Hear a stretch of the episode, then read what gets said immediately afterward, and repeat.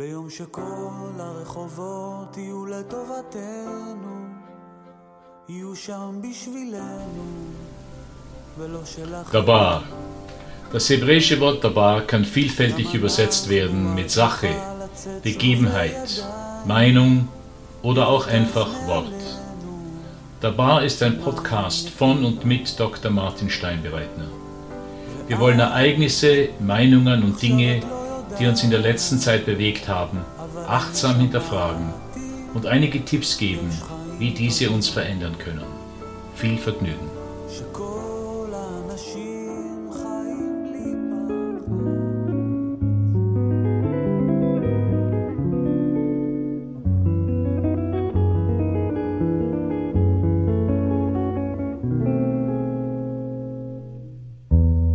Christmas time Weihnachten, das Fest der Liebe.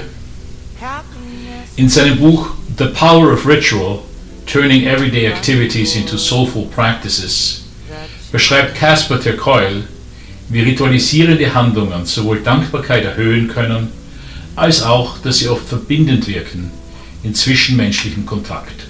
Wenn Weihnachten naht, dann muss ich unweigerlich an Rituale denken, die sich in unserer Familie eingebürgert hatten und die bis heute wunderschöne Assoziationen mit diesem Fest aufkommen lassen.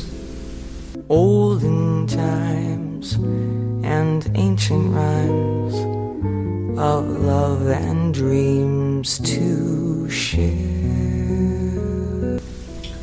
In unserem Vorzimmer gab es eine Wand, an der eine Unzahl von Mitbringsel hingen, welche meine Eltern von ihren Reisen zurückgebracht hatten. Ein Buttermodel aus Griechenland, eine Kachel aus Mallorca, ein kleiner Buddha aus Thailand, ein Pferdekamm aus Russland und so weiter. Unter anderem, wenn auch an einem besonderen Platz, hing da ein kleiner Kupferkessel an einem langen schmiedeeisernen Griff. Dieser runde Topf hatte zahllose kleine Öffnungen und einen Deckel und war ein alter Kärntner Weihrauchkessel. Christmas time. 364 Tage im Jahr hing dieser einfach an der Reisewand. Doch am heiligen Abend wurde er nach Bescherung und Abendessen von der Wand genommen. Am Gasherd in der Küche wurden dann kleine Holzkohlehütchen zum Glühen gebracht, in diesen Kessel gelegt und mit Weihrauch bestreut. Bald verbreitete sich dieser ganz eigene Duft in der Wohnung. Daneben wurde eine Glasschüssel mit Weihwasser gefüllt, auch dieses nur einmal im Jahr benutzt, die Flasche stand im Bügelschrank, und ein kleiner Reisigzweig diente dann als Sprengbesen. Daraufhin machte sich die Prozession, bestehend aus meinem Vater, meiner Schwester und mir, auf dem Weg durch die ganze Wohnung. In jedem Zimmer wurde innegehalten, der Kessel geschwungen, der Raum mit Weihwasser besprengt und folgende Worte gesprochen. Der Herr segne dieses Haus und alle, die darin wohnen. Christmas time is here.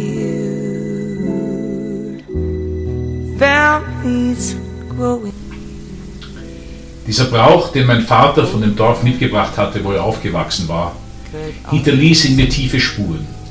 Und seither hat meine Schwester sowohl das Ritual als auch den Kessel übernommen.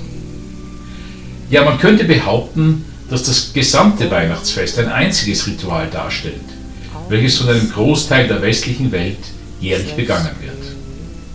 Manche unserer Zuhörer mögen das Wort Ritual als negativ besetzt im Bewusstsein haben, als eine unüberlegte, oft schon überholte Handlung, deren Inhalt entweder nicht vorhanden oder vergessen wurde. In diesem Sinne würden wissenschaftlich gläubige und aufgeklärte Menschen diese Rituale ablegen, da sie Voodoo oder ähnlichen abergläubischen Bräuchen ähnte. Was ist denn so anders an Weihnachten als an allen anderen Tagen des Jahres? On an open fire.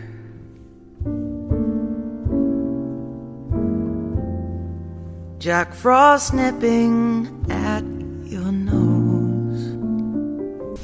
Erlauben Sie mir, besonders hier in der Weihnachtszeit, ganz schamlos gegen eine solche Haltung Attacke zu reiten. Natürlich sind viele Rituale willkürlich. Ob die Sonnenwendfeier in Schweden, der 12. Juli in Nordirland oder Thanksgiving in den USA, Der historische Bezug zu diesem Tag ist bestenfalls ein sehr loser.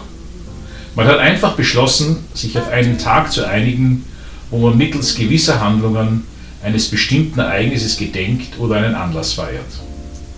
So ist es auch mit Weihnachten. Nicht nur die Christen, die mit dem 25. Dezember die Geburt ihres Erlösers verbinden, feiern diesen Tag. Millionen von Agnostikern nehmen sich an diesem Tag frei und verwenden viel Energie und Geld darauf, ihn zu etwas Besonderem zu machen.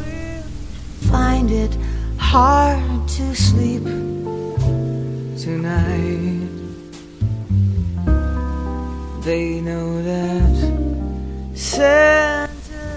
Ein Bestseller der Eheliteratur, manche mögen fragen, wie ein Mönch das wissen kann, ist Gary Chapmans Die fünf Sprachen der Liebe. Viel von dem, was er schreibt, ist für unsere Zwecke hier irrelevant. Doch eine Einsicht ist phänomenal. Es gäbe laut ihm fünf wesentliche Sprachen der Liebe und jede von uns ist für eine oder die andere empfänglicher. Die Gefahr, besonders für Paare, besteht darin anzunehmen, dass mein Partner die gleiche Sprache spricht sozusagen wie ich und somit meine Art Zuneigung auszudrücken weder versteht noch honoriert. Diese fünf Sprachen sind ermutigende Worte, Quality Time, Geschenke, Taten der Hilfsbereitschaft und physischer Kontakt. Selbst am Beispiel von Eltern und Kindern kann man sehen, dass zum Beispiel die Geschenke der Eltern oft nicht dankbar entgegengenommen werden, wenn sich das Kind eigentlich Quality Time mit dem Vater wünscht. Merry Christmas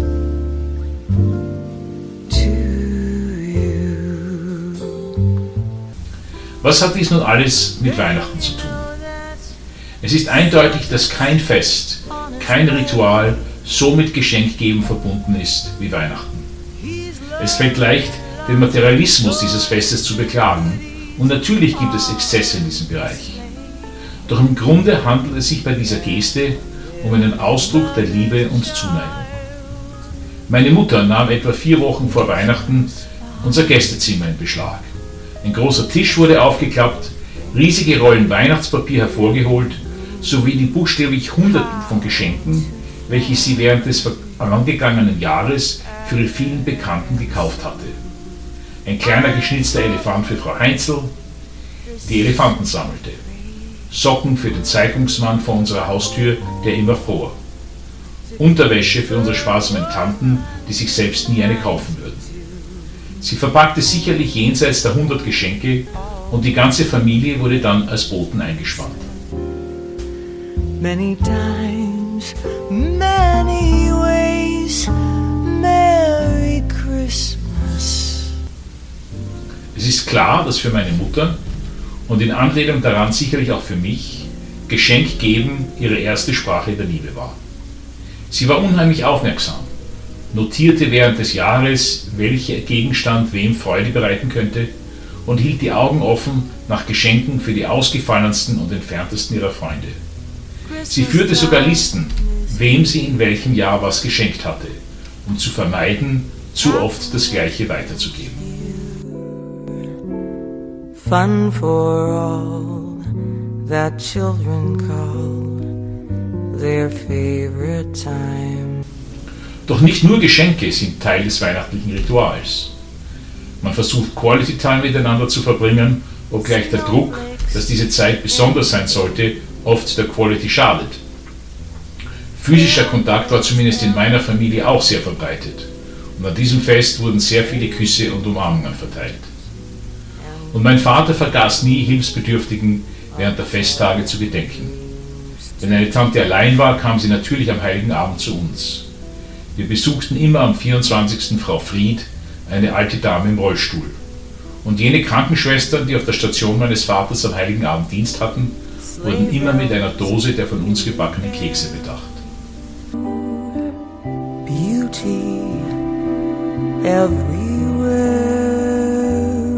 Yuletide by the fire. Mit anderen Worten hat das Weihnachtsfest, trotz aller Kommerzialisierung, viele von Chapmans Sprachen der Liebe integriert. Und so kann dieses Fest eine Gelegenheit sein, an der selbst Agnostiker etwas Überirdisches, nämlich Liebe, erleben und weitergeben können. Es zahlt sich also aus, in den nächsten Tagen zu überlegen, wie wir das Weihnachtsritual, so es Teil unserer Tradition ist, sinnvoll begehen und mit Seele erfüllen können. Frohes Fest.